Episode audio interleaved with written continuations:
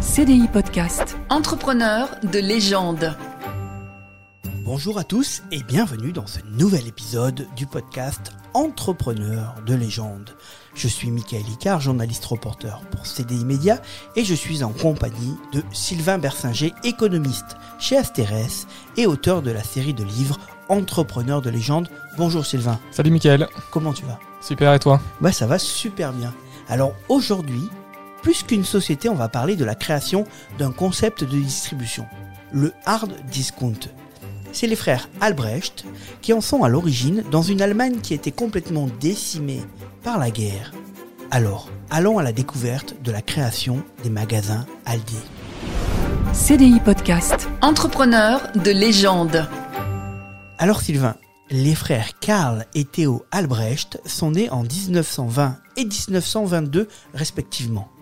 Oui, en effet, donc ils sont nés euh, à Essen, donc dans la, dans la Ruhr, une ville industrielle de la Ruhr, dans une famille modeste. Donc le père est euh, quoi, un ancien boulanger euh, devenu mineur, et la mère a une petite épicerie alimentaire, qui on va le voir sera très importante pour la suite, et qui petite échoppe très modeste qui, qui peine à survivre, puisqu'on est dans les années 20, hein, c'est des, années d'hyperinflation euh, qui font suite à la Première Guerre mondiale, donc c'est un contexte économique euh, qui, est, très difficile. Donc c'est une famille euh, modeste, traditionnaliste, religieuse, on a le culte du travail, de l'effort, et donc les, les, deux frères grandissent dans, cette, dans cet environnement. Et du coup, ils apprennent un peu le futur métier qu'ils auront oui, dans la boutique familiale. Voilà, parce que donc en dehors de l'école, donc c'est des élèves, bon, ils sont scolarisés bien sûr, mais c'est des élèves assez assez moyens, disons. Ils n'ont pas, ils ont pas du tout d'appétence particulière pour les choses intellectuelles ou pour, pour les études. Ils font de ce qu'on appellerait aujourd'hui une sorte de bac pro euh, commerce, quelque chose comme ça. Et donc sur leur temps libre, hein, le soir, le week-end, les vacances, euh, ils aident leur mère dans, dans la boutique familiale, dans cette, cette espèce d'épicerie. Et donc bien sûr, ils apprennent sur le tas euh, le, le métier de commerçant et en fait leur futur métier parce qu'ils n'ont pas envie de devenir mineurs comme leur père. Voilà, l'alternative, c'est d'aller travailler à la mine ou dans la sidérurgie, euh, qui sont des métiers dangereux, pénibles, mal payés. Donc bien sûr, pour eux, le commerce, c'est, euh, même si, encore une fois, c'est des années très difficiles, c'est une toute petite boutique, ça leur semble quand même préférable. Donc ils, ils pense plutôt s'orienter dans cette voie. Il faut savoir, on va, l'entendre plusieurs fois tout le long de ce podcast, euh, qu'il existe très peu d'infos quand même sur eux parce que c'est des euh, entrepreneurs qui sont restés relativement discrets sur leur passé. Oui, alors c'est des entrepreneurs discrets de par leur caractère, hein, c'est des, personnalités euh, voilà, très, très, réservées, et on va le voir, il y a eu un enlèvement euh, d'un des deux frères dans les années 70 qui font qu'ils sont devenus, on a presque envie de dire paranoïaques, et ils ont vraiment verrouillé euh, leur, communication, leur image, il y a très peu de photos d'eux qui circulent, en fait assez peu d'informations comme tu l'as dit, et donc bon, on connaît les grandes lignes de leur parcours, mais on connaît assez peu les détails de leur personnalité et de leur vie privée. En tout cas, ce qu'il arrive assez rapidement euh, bah, en Allemagne, en Europe et dans le monde, c'est la Deuxième Guerre mondiale. Voilà, donc les deux frères sont mobilisés dans l'armée. Euh, l'un en Russie où il est, blessé, un autre en Afrique du Nord. Euh, tous les deux sont faits prisonniers, mais tous les deux survivent à la guerre et donc reviennent à Essen en 1945. Et donc leur avenir professionnel, hein, on l'a dit, s'oriente plutôt dans, la, dans, le commerce. Et ils vont reprendre cette petite épicerie familiale et se lancer dans, dans le commerce alimentaire. Et rapidement, ils vont avoir une idée qui va révolutionner le monde de la distribution. Oui, donc on est dans les années d'après-guerre. Hein, L'Allemagne, c'est un pays ravagé. Alors, leur boutique n'a pas été détruite par les bombardements. Hein, ils ont eu de la chance. Voilà, ils ont eu de la chance, ce qui leur permet de rebondir plus facilement. Et bien sûr, les gens sont à l'époque très pauvres. Hein. On voit aujourd'hui l'Allemagne comme un pays prospère, mais à l'époque, c'était un pays, un, pays ravagé et, pauvre. Euh, et donc, leur idée, c'est de casser les prix. C'est de dire, nos, nos clients ont, ont peu d'argent, donc il faut qu'on leur propose les produits les moins chers possibles.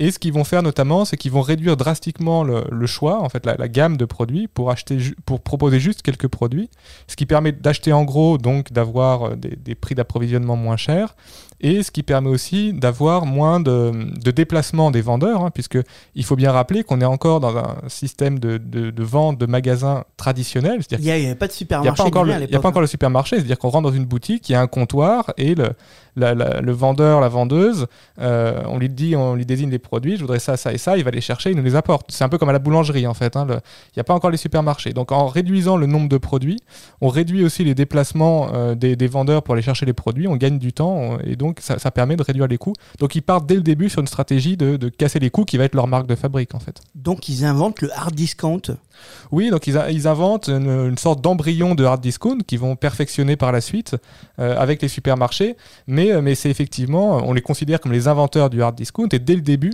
c'est vraiment le créneau qu'ils prennent. hein. Peu importe que le magasin soit joli, peu importe que euh, la, la vendeuse ait un beau sourire, peu importe tout ça, tout ce qu'on veut, c'est les prix les plus bas possibles. Et ça marche.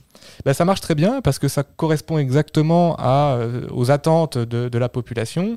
Donc ils avaient leur première épicerie et ils en ouvrent d'autres au fil des, des années 50 jusqu'à en fait être à la tête de plusieurs centaines d'épiceries euh, à travers toute l'Allemagne. Il faut savoir que ça marche aussi parce qu'il y a une vraie baisse du prix, mais ils essayent de pas trop perdre en qualité sur les produits. Oui, voilà, c'est euh, on, coupe tout le, superflu, on va dire, mais la qualité, alors c'est pas forcément du, haut de gamme, bien sûr, mais ils essaient de maintenir, on va dire, un, seuil, de- qualité, donc euh, quand même proposer, c'est principalement des produits alimentaires, hein, euh, quand même proposer des produits de, qualité, on va dire, acceptable. Donc, tu l'as dit, début des années 60, ils sont à la tête de vraiment plusieurs dizaines de magasins, enfin de, de petites échoppes boutiques euh, Albrecht. Et il arrive des États-Unis un nouveau concept, c'est le supermarché. Voilà, donc euh, le, supermarché, euh, donc comme on l'a dit, hein, c'est plus la, boutique où on, est servi par la, vendeuse, mais où on se sert soi-même avec son caddie et on passe en caisse. Alors aujourd'hui, ça nous semble tellement naturel qu'on n'imagine pas faire autrement, mais en fait, c'est une invention américaine euh, qui a commencé à bourgeonner dans les années 30 et qui va se répandre en Europe au début des années 60. Donc en 62, ils ouvrent leur premier supermarché qu'ils appellent Aldi, donc Albrecht Discount. Et donc Ah oui, donc dès le début, il y a le mot discount quand même dans le nom de la voilà, marque. euh, même, même si Aldi, on n'y pense pas forcément, mais c'est le début de leur nom et c'est le début de, de discount. Et la, la contraction fait, fait Aldi. Et donc, c'est vraiment là qu'ils vont déployer euh, leur, euh, leur, leur vision du, du hard discount qu'on connaît aujourd'hui. hein. Les, les premiers euh, supermarchés Aldi sont en fait assez semblables, c'était il, y a- il y a bientôt 60 ans, mais c'est assez semblable à, à ceux qui, qui existent aujourd'hui. Donc, des gammes de produits réduites. Euh, et en fait, on coupe absolument tous les coûts. Donc, par exemple, il n'y a pas de musique, parce que la musique, il faut payer les droits d'auteur. Euh, on met les produits directement dans des cartons plutôt que de les sortir. Oui, ils sont sur des palettes. Sur des palettes, voilà, directement à même la palette. On met pas les produits sur, euh, quoi, les, les prix, pardon, sur les produits, mais sur une pancarte au-dessus pour pas avoir, pour À éviter étiqueter. des étiquetages, voilà. On met, ah, ensuite, ils ont mis plein de codes barres sur les produits dans tous les sens pour que ça passe plus vite en caisse. D'ailleurs, on fait la queue en caisse parce qu'ils réduisent le, le nombre de caissières. Les horaires des magasins sont Les horaires des magasins sont réduites hein, pour, euh, pour limiter les coûts. La, taille des magasins est réduite et limitée aussi parce que en fait, la structure coût optimale d'un supermarché, c'est de pas avoir un, supermarché trop grand ni trop petit. C'est en fait la taille d'un Aldi euh, aujourd'hui. hein. Ils, ont, calculé ça, ils ont fait exprès. Et euh, ils donnent pas de sac plastique à la sortie. C'est eux qui inventent le, euh, le, le petit jeton ou la pièce qu'on met dans le caddie pour le rapporter. C'est dans les premiers à le faire. C'est dans les premiers à le faire, hein, parce qu'avant, il y avait un, un ramasseur de caddie qui se promenait sur les parkings et eux ont coupé les coups. Et, et, euh, Ah oui, c'est pas pour qu'on vole le, pas le caddie, c'est pour qu'on le ramène. C'est pas tellement pour qu'on le vole, parce que bon, pour un jeton ou pour un euro ou quoi, un marque à l'époque, euh, c'est pas trop le sujet, mais c'est pour qu'on le ramène en fait, pour éviter d'avoir des caddies qui traînent partout et d'embaucher quelqu'un pour les ramasser. Donc en fait, voilà, ils il coupent absolument tous les coûts. Il n'y a pas de hotline dans les magasins. On peut pas. oui, il n'y a pas de hotline, on peut pas appeler pour avoir un, un renseignement, parce que comme ça, ça permet de d'économiser une standardiste. Enfin, euh, et on en oublie peut-être quelques-uns, mais c'est vraiment l'idée de, de, de couper absolument tous les coûts. Il n'y a, aucun, aucun souci de l'expérience client, aucun souci du, du bien-être du consommateur quand il est dans le magasin. On est souvent assez entassé. euh, Bon, c'est voilà, c'est- pas du tout, euh, c'est pas du tout une expérience d'achat euh, enthousiasmante, mais voilà, ça permet d'avoir des coûts extrêmement faibles et ça marche, euh, ça marche très bien. D'abord en Allemagne, et ensuite à l'international. Donc le concept évolue petit à petit pour arriver à ça, mais comme tu l'as dit dès le début, ça ressemblait quasiment à ça. Et il faut savoir que les économies qu'ils appliquent dans leur magasin, les frères Albrecht, ils décident même de l'appliquer dans leur société, en général au siège social, partout. Il y a des économies. Oui, alors c'est c'est un peu des maniaques du, du coupage de coûts. hein. Donc euh, euh, le nombre de, de crayons ou de gommes qu'ont les salariés est calculé. Euh, ils calculent le temps de séchoir à main dans les toilettes pour éviter d'user trop d'électricité. Ils ont, ils ont des locaux, des bureaux qui sont totalement modestes et, anonymes. C'est euh, presque pathologique de leur part. hein. Et puis même dans leur vie privée, quoi. Euh, ils ont une forme d'avarice euh, qui, les- qui qui les pousse à couper absolument tous les coûts, toutes les dépenses. Euh, et en fait, c'est un modèle bien sûr de, commerce, mais ça, ça reflète en bonne part leur personnalité. Ils ont vraiment ça en eux de toujours casser les coûts. Ils appliquent ça dans leur vie probablement privée, comme tu l'as dit, on ne sait pas trop les détails, mais probablement euh, dans, l'entreprise, dans les bureaux, dans les magasins, c'est vraiment une, façon de penser euh, qui leur est propre. Évidemment, cela entraîne des critiques. Oui, bah, les critiques, c'est euh, bah, bien sûr euh, sur la condition de travail, puisque évidemment, euh, les caissiers, les, les magasiniers, enfin tout le personnel est payé au minimum et euh, on leur demande le, maximum. Hein, le- c'est- pas des patrons, on va dire, rigolos qui essaient de mettre une bonne ambiance. hein. Là, aussi, sur la gestion des ressources humaines, c'est on casse les coûts au maximum. Et c'est la même chose sur les fournisseurs, où ils sont toujours très agressifs euh, sur, sur les prix vis-à-vis des industriels, des agriculteurs et autres. Donc voilà, j'ai envie de dire, on fait pas d'omelette sans casser les œufs. Euh, voilà, quand on veut casser les coûts, ben, ça implique le salaire minimum pour la caissière, ça implique euh, le prix minimum pour le producteur, etc. Donc c'est vrai que ça entraîne aussi certaines critiques. Et il faut savoir que la croissance d'Aldi, elle continue à grimper, mais ce qui va la freiner un petit peu, c'est plutôt une dispute entre les deux frères. Oui, la freiner, en tout cas, l'a changé un petit peu, puisque euh, il y, a une- dispute qui est de savoir s'il faut vendre ou pas des cigarettes euh, donc, euh, dans, dans les magasins Aldi. Donc il y a un frère qui est pour, qui dit oui, c'est super, on va élargir notre gamme, attirer une nouvelle clientèle, et l'autre qui dit non, parce qu'on va, on, on- on va trop se diversifier et les gens vont plus trop comprendre qu'est-ce qu'on fait. On est spécialiste dans l'alimentaire, on devrait, on devrait rester là-dessus. Et donc il y a, il y a une brouille entre les deux, euh, assez profonde, et ils vont la gérer, euh, on va dire, euh, à l'amiable pour éviter qu'elle impacte trop la société. Et en fait, ils vont couper en deux l'entreprise. Ils vont scinder l'entreprise en deux. Ils vont scinder l'entreprise. Donc c'est pour ça qu'il y a des Aldi des fois avec des logos un peu différents. C'est toujours le, le même Aldi, c'est toujours le même nom, mais les le, le graphisme des logos a, a un petit peu changé. Donc il y a un des frères qui prend la partie nord de l'Allemagne, un des frères la, la partie sud. Y Donc a Aldi Nord et Aldi Sud. Aldi Nord, Aldi Sud. Et ensuite ils se répartiront les différents pays du monde aussi. Il y a certains qui... Oui, c'est ce que j'allais dire. Aldi, ça devient comme international. Comment ils font pour se répartir? Ben, ils, se, c'est un peu comme ils avaient fait avec le nord et le sud de l'Allemagne. Ils se disent, bah moi, euh, je m'implante euh, en France, toi, tu iras en Angleterre, aux États-Unis, ici ou là. Donc, ils, se- partagent les marchés, en fait, pour éviter de se faire une concurrence qui serait euh, néfaste pour les deux. Et donc, il y a, euh, voilà, Al- Aldi devient en fait deux sociétés différentes hein, qui ont le même nom, le même concept, des logos un tout petit peu différents, mais bon, à peine. On reconnaît, on, on reconnaît rapidement que c'est globalement le, même concept. Et donc, en fait, c'est euh, deux sociétés euh, distinctes. Eh, ils, ont, ils ont été malins euh, parce qu'en fait, ils ont d'abord pensé à la réussite de leur entreprise plutôt qu'à leur, euh, à leur brouille. Voilà, c'est euh, c'est- sinon c'est un divorce intelligent. Ils, n'ont pas fait comme les frères Dassler. ils ont pas fait comme les frères Dassler, euh, donc Adidas et Puma, hein, où, où là ça a été une rupture, une rupture brutale et, et dans, dans, dans la douleur, on va dire. Ce qui n'a pas empêché Adidas et Puma de devenir de, de très grandes entreprises. Mais là, effectivement, c'est un divorce entre deux frères, on- on- une séparation négociée dans le- dans l'intérêt des deux entreprises entreprise. Dans, dans l'histoire d'Adidas et Puma, c'est plutôt Adidas qui a vraiment bien marché. Et là, on va voir que leur euh, divorce, vu qu'il est intelligent, eh ben, le succès des deux sociétés est complètement similaire. Oui, globalement, le, le développement d'Aldi Nord et d'Aldi Sud est à, à peu près le même. Donc, en fait, euh, on peut en conclure que vendre ou pas des cigarettes, en fait, ça ne- n'était pas si important que ça et ça ça change pas la trajectoire de l'entreprise, en fait. Et qu'ils avaient un peu le même talent tous les deux pour. euh, Oui, bah en fait, ils avaient le même concept, les, les mêmes idées. Ils avaient créé Aldi ensemble. Donc, en fait, ils ont appliqué, ils ont continué à appliquer les mêmes recettes, chacun de leur côté.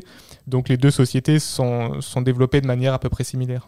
On en a parlé en intro de ce podcast. Il arrive un gros drame en 1971. Oui, en 1971, donc euh, Théo Albrecht est kidnappé euh, sur le, le parking de, de- de ses bureaux, euh, donc par des, par des kidnappeurs qui veulent une rançon. Donc il est séquestré plusieurs jours, donc évidemment la police le recherche. Finalement, la, la rançon est payée, il est, il est libéré, les kidnappeurs sont, sont, arrêtés ensuite. Enfin, on va pas s'é- s'étendre sur tous les, tous les rebondissements, mais effectivement, c'est un, donc c'est- un peu une on va dire une rupture dans, leur personnalité qui était déjà assez, assez réservée. Et là, euh, les deux frères deviennent, euh, on peut dire, quasiment paranoïaques. Donc, ils se déplacent plus qu'en voiture blindée. Euh, ils vivent de manière secrète. Ils laissent aucune trace d'eux, aucune photo, aucune, aucune adresse, rien du tout. Donc, ils vont vraiment se, se, se- renfermer sur eux-mêmes suite à, suite à cet enlèvement. Et, comme tu le disais en intro, c'est pour ça qu'en fait, sur leur vie privée, leur personnalité, etc., en fait, on sait assez peu de choses parce qu'ils ont délibérément voulu euh, mettre un écran de fumée autour d'eux pour éviter de, de futures attaques ou kidnappings.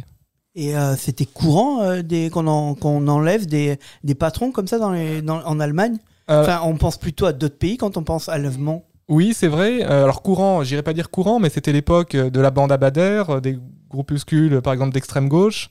Euh, Et donc, il y, a- eu, euh, dans les années 70-80, une série d'enlèvements ou de meurtres de, grands patrons, de capitaines d'industrie ou autres.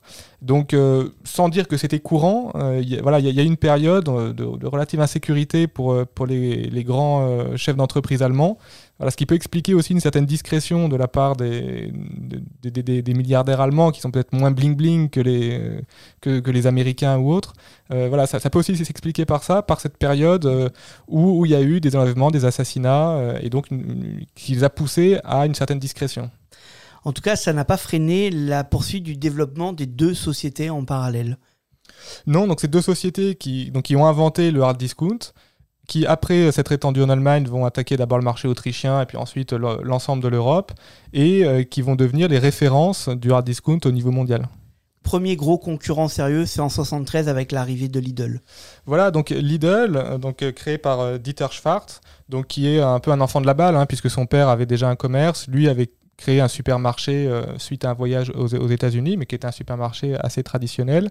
Et en fait, Lidl euh, copie euh, point par point Aldi. Oui, quand il, il a voulu faire du discount, il a dit je copie quoi. bah voilà, il a vu le concept Aldi, il s'est dit bah c'est génial, c'est ce qu'il faut faire, et il a fait la même chose euh, avec Lidl. Donc, euh, donc les, précurseurs du hard discount, c'est vraiment euh, les frères Albrecht. Aldi, c'est un suiveur, hein, il l'assume totalement. hein. il prétend pas avoir inventé le hard discount, il a repris un modèle qui marchait et il a réussi à, se faire sa place. hein, et, Lidl est devenu à peu près aussi gros que, que Aldi, mais c'est vraiment Aldi qui a inventé le concept. D'autant plus que Lidl s'est ouvert plus rapidement, euh, enfin, il s'est ouvert à d'autres marques alors que Aldi restait vraiment sur des marques créées pour lui. Oui, euh, Lidl a fait un peu moins de, hard discount, c'est- c'est-à-dire qu'ils font un peu de publicité, ce qui est impensable, on n'en a pas parlé, mais Aldi ne fait absolument pas de publicité, parce que la publicité c'est un coût. Euh, donc Lidl a fait un peu de publicité, s'est ouvert un peu plus à des marques de distributeurs, là où Aldi était plus centré sur, des marques hard discount. Donc Aldi, pardon, Lidl c'est du hard discount, mais on va dire euh, un peu moins hard que, euh, que, que- que Aldi. Mais le, le fond est globalement toujours la même idée, hein, de- de casser les prix. Les deux frères euh, décèdent à très peu d'intervalle, 2010 et 2014. Voilà, donc euh, ils décèdent. Au moment de leur décès, c'était à peu près les plus grosses fortunes d'Allemagne. Euh, je dis à peu près parce que vu que leur groupe n'est pas coté en bourse, euh, c'est difficile d'avoir une, vision euh, précise de, cette fortune. Et en plus, comme on l'a dit, ils étaient très discrets. Bon, on estime qu'ils avaient à peu près une fortune de 20 milliards d'euros chacun au, mo- au moment de leur décès, ce qui est à peu près la fortune aussi de, Dieter Schwartz de, Lidl. Donc en fait, ce concept du hard discount a fait des trois hommes parmi les plus grosses fortunes du pays. Les sociétés, elles sont maintenant détenues par les descendants euh, des frères Albrecht et elles poursuivent, euh, évidemment, les deux Aldi poursuivent leur ascension. Voilà, les deux sociétés euh, poursuivent avec toujours la même, la, la- la même stratégie de, de cassage de coûts, donc avec à peu près euh, 10 000, euh, 10 000 magasins dans le monde. Donc, donc c'est toujours Aldi et Lidl sont toujours les, les, les références, les, les, points, les poids lourds du, du hard discount dans le monde. Et détail amusant, qui détient, enfin, qui dirige maintenant Lidl? C'est un ancien cadre d'Aldi. Voilà, il peut y avoir des, des débauchages entre les deux, euh, entre les deux sociétés, puisqu'en fait, ils font à peu près le même métier, l'un a copié l'autre, donc c'est assez, il y a des passerelles assez faciles entre les deux. L'histoire des frères Albrecht nous rappelle un peu l'histoire, donc on l'a dit, des frères Dassler, qui étaient les fondateurs d'Adidas et Puma, et ça nous confirme que l'entrepreneuriat peut se faire en famille, mais il faut très bien s'entendre pour que cela dure. Merci Sylvain. Merci Mickaël.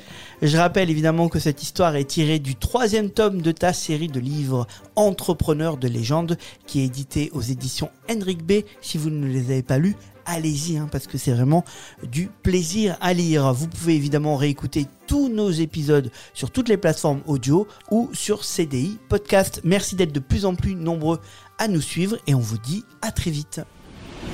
CDI Podcast. Entrepreneurs de légende.